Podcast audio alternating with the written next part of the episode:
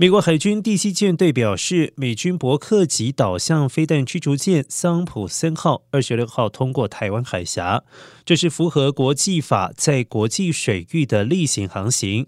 第七舰队指出，桑普森号行经台湾海峡，展现出美国对自由开放印太地区的承诺。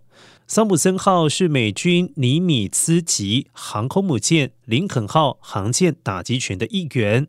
林肯号航舰打击群十八号曾经与日本海上自卫队在菲律宾海以及东海进行联合演训。美国海军称，此举是维护印太地区的稳定。